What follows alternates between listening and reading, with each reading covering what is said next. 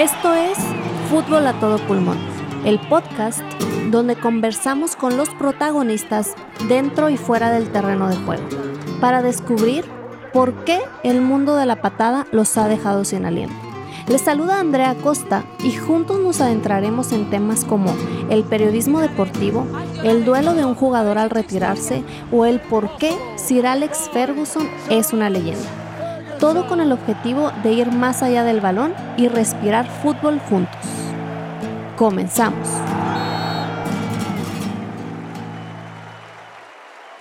Hola, hola. No sé en qué parte del día me estés escuchando.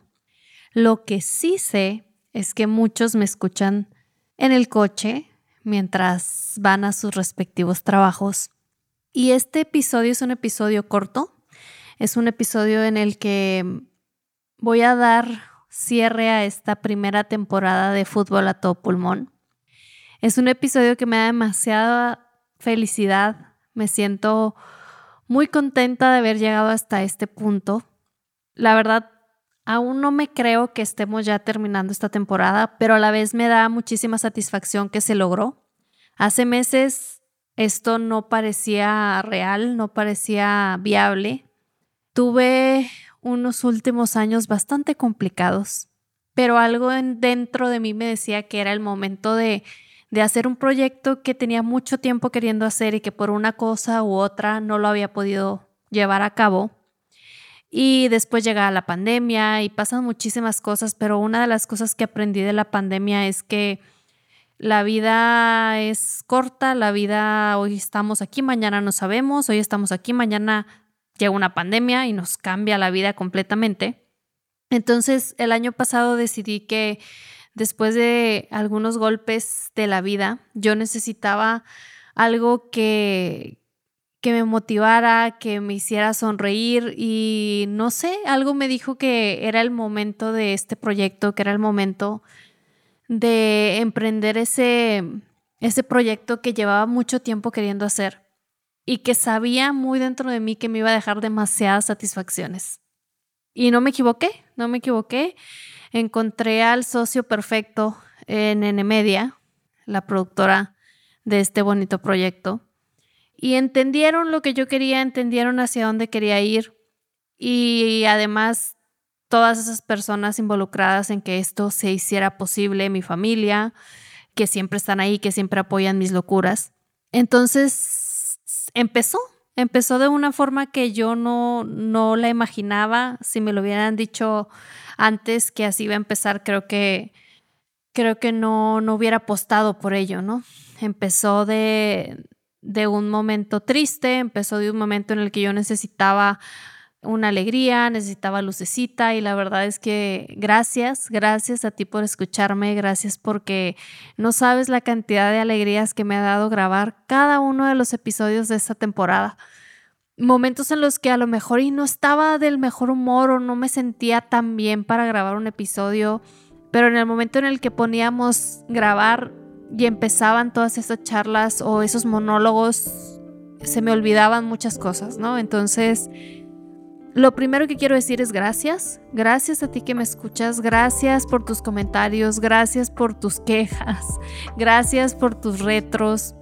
Por decirme que lo escuchas, que te sientes identificado o identificada, que entiendes ese, ese respirar fútbol, porque en todo este proceso de, de nombre del proyecto, de qué quería yo transmitirles, llegamos a eso que sin querer yo creo que lo llevo transmitiendo toda mi vida, pero no lo había verbalizado, no había puesto un nombre a eso que yo vivo y al final gracias a este proyecto me di cuenta que yo respiro fútbol, que llevo muchos años respirando fútbol y que quiero seguir, que quiero seguir respirando y que quiero seguir compartiendo contigo ese amor por el fútbol.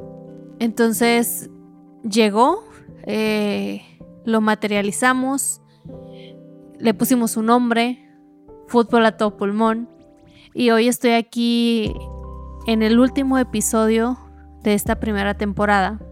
Y no quería terminar la temporada sin agradecer y sin llevarte por un pequeño viaje a lo largo de esta primera temporada, por si tú que me estás escuchando eres nuevo, nueva y no sabes qué es esta primera temporada, aquí te voy a dar un pequeño adelanto de lo que es esta primera temporada. Empezamos esta temporada con una amiga, con una periodista, con una fregona, con una mujer de años en esta industria, Mariana Narváez. Y Mariana lo que nos dejó es que si tienes un sueño hay que luchar por él, que ser mujer no es un impedimento, que ella con sus credenciales ha podido hacer demasiadas cosas en el mundo del deporte y que es la corresponsal del Real Madrid en sus giras por Estados Unidos.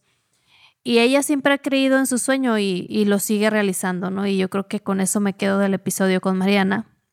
Si te llama la atención, puedes ir a escucharlo y te vas a sorprender con todo lo que nos compartió esta mujer. Después llegó Cirilo Saucedo, que me preguntan de dónde conoces a Cirilo Saucedo. Eh, pues bueno, eh, me tocó trabajar con él en el proyecto de FC Juárez, Bravos. Y de Cirilo me quedo con ese mensaje que nos dejó de que sería bueno retirar a los futbolistas antes, retirarlos a los no sé, 20 años, darles un año sabático, que realmente sientan lo que es extrañar el deporte, extrañar el olor a césped, extrañar todo lo que conlleva el fútbol. Y entonces, después regresar y regresar más fuerte y con más ganas, porque estando ahí a lo mejor y no, no se dan cuenta de lo, de lo bonito, de lo grande que es pertenecer a un equipo de fútbol y poder ser futbolista y poder estar en esa carrera. Entonces yo me quedo con eso de Cirilo. Si te llama la atención, igual puedes ir a su episodio y escucharlo completo. Después de Cirilo viene Alan Sánchez, con quien hablamos de un tema delicado, pero que yo sabía que teníamos que tratarlo. Hablamos del duelo de los futbolistas una vez que se retiran. Y este episodio va muy ligado a lo que nos comentaba Cirilo, de que no valoras lo que tienes hasta el momento en el que te tienes que retirar o te retiran, como no lo contó Alan también. Y cómo afronta un futbolista el salir de esa burbuja. Alan nos contó su historia y mucha gente, muchos atletas, ni siquiera futbolistas, se sintieron identificados con ese episodio. Si tú eres atleta y lo quieres escuchar, adelante. Y Después viene Raúl, que es como la otra parte de la moneda, una persona que trabaja en el área de operaciones de un club como el Madrid y nos comparte su historia, nos comparte cómo es que llegó hasta donde está, pero sobre todo nos comparte que aun cuando su trabajo es demasiado pesado y complicado y a veces son demasiadas horas, vale 100% la pena en el momento en el que él voltea y ve el Bernabéu al terminar su jornada laboral. Entonces, es una historia que no te puedes perder si no la has escuchado. Esa historia de que todo se puede siempre y cuando trabajes con mucha disciplina y perseveres y lo puedes alcanzar. Después de Raúl viene Catarsis, un monólogo, en el que yo te hablo cómo viví el mundial, cómo viví Qatar, mis impresiones, qué me gustó, qué no me gustó, con qué me quedo. Es un monólogo muy intenso porque acababa de terminar Qatar y yo saqué todo ese sentimiento que me quedó después de ese mes. Ojo, puede que no coincidas con lo que, con lo que yo viví en Qatar, pero es como yo lo viví.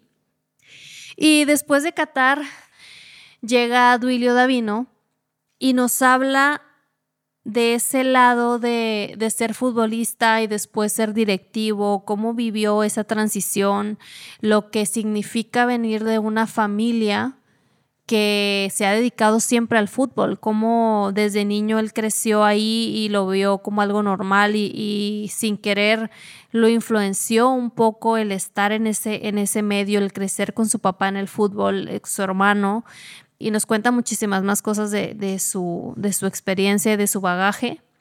Entonces, si tú eres americanista o rayado y quieres escuchar a Duilio, te invito a escuchar su episodio.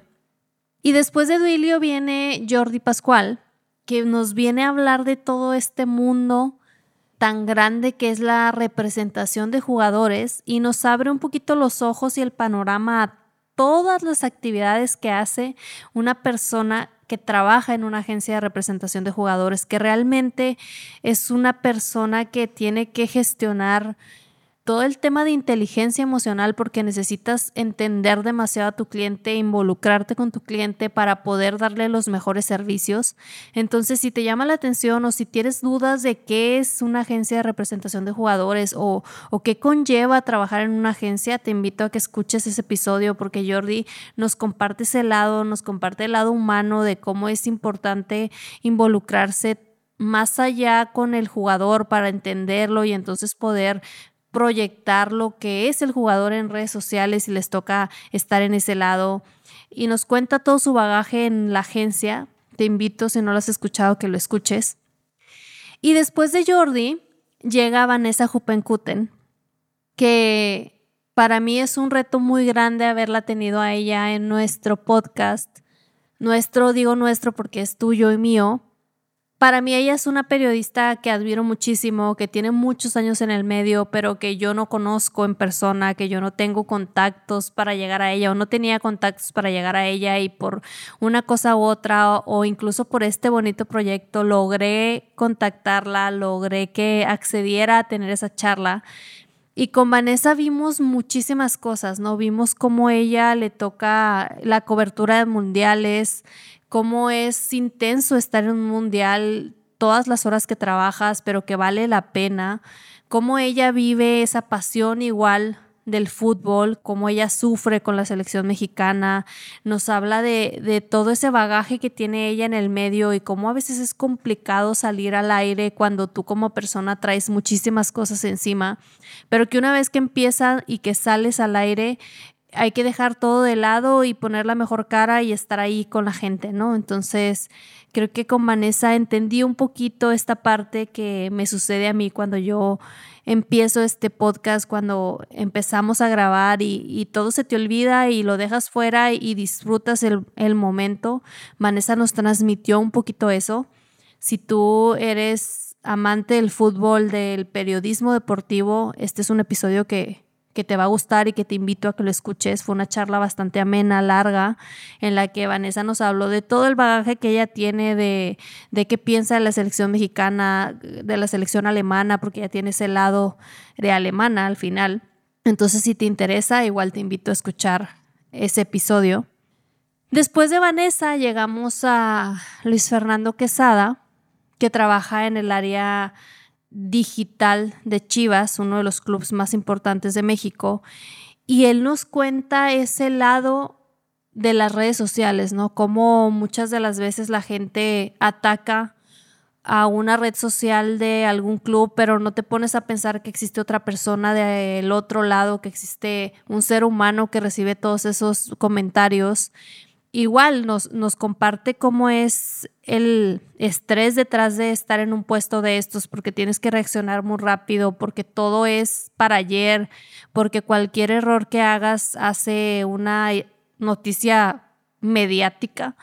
Entonces, si te gustan las redes sociales, si te gusta el fútbol, puedes escuchar este episodio y, y, te vas a quedar con muchísima información que a veces no sabemos que existe detrás de una red social y Luis nos platicó toda esta situación y todo lo que él vive al estar en el área de redes sociales de un club tan importante como Chivas.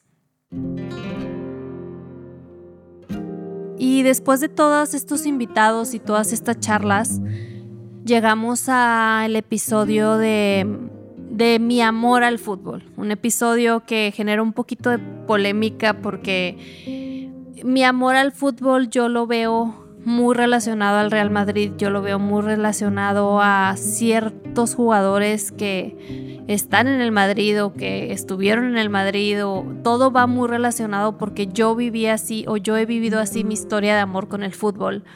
Pero lo, lo, importante de ese episodio es que yo quiero transmitirte ese amor y que si tú tienes un amor por un club, te identifiques y tú le pongas nombres a esos jugadores, tú le pongas nombre a ese club que te hace respirar fútbol y que te sientas identificado o identificada con lo que yo siento cuando hablo de fútbol.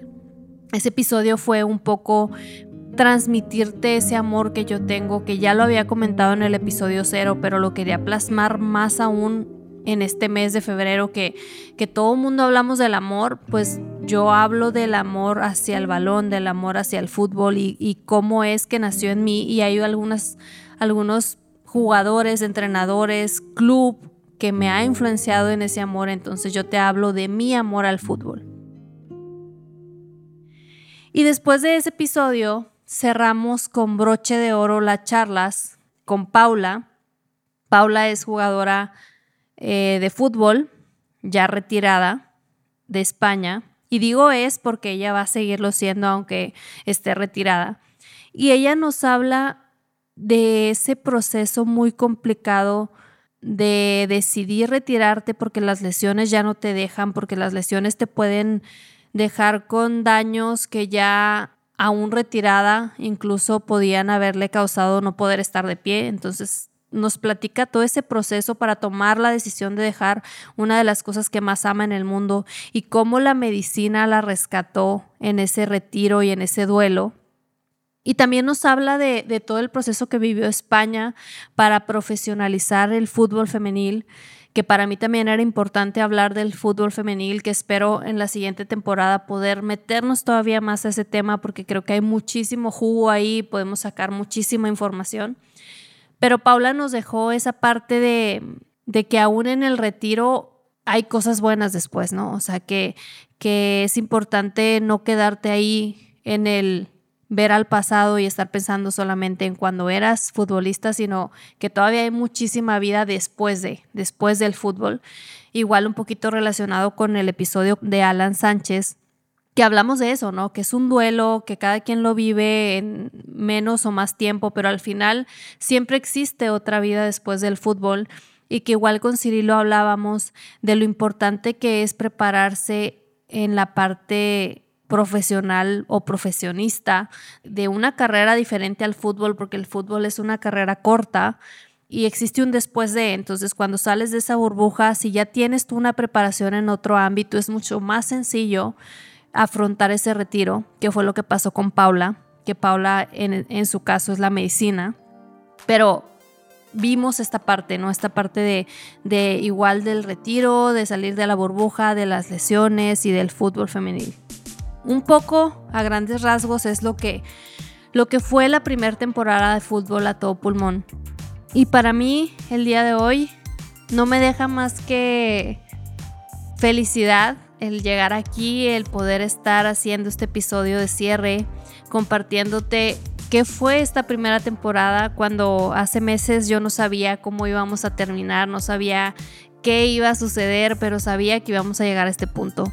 Y también estoy muy, muy segura de que vamos a tener una segunda temporada, de que vamos a seguir respirando fútbol juntos, de que vienen muchísimos invitados que yo espero y se logren concretar. Quiero seguir compartiéndote cosas del fútbol femenil, de fuerzas básicas o cantera, ir más allá de, en presidencia, las mujeres en el mundo del fútbol. Hay muchísimos temas que quiero seguir tratando contigo, pero no podías avanzar a la segunda temporada sin darte las gracias, sin decirte que Estoy demasiado feliz de que estés aquí, de que me escuches, de que compartimos esta pasión, de que me escribas o me digas que entiendes ese respirar fútbol y que disfrutas estar escuchándome hablar de este bonito deporte. Entonces nada, eh, muchísimas gracias por estar aquí, por escucharme. Te aseguro que vamos a seguir respirando fútbol episodio a episodio. La próxima temporada nos seguiremos escuchando. Y gracias, gracias de nuevo. El tiempo es oro, así que gracias por escucharme. Si te identificaste y como yo, desayunas, comes y cenas fútbol, te invito a seguirnos en Instagram como Fútbol a Todo Pulmón. Mi nombre es Andrea Costa y te espero en el siguiente episodio para respirar fútbol juntos.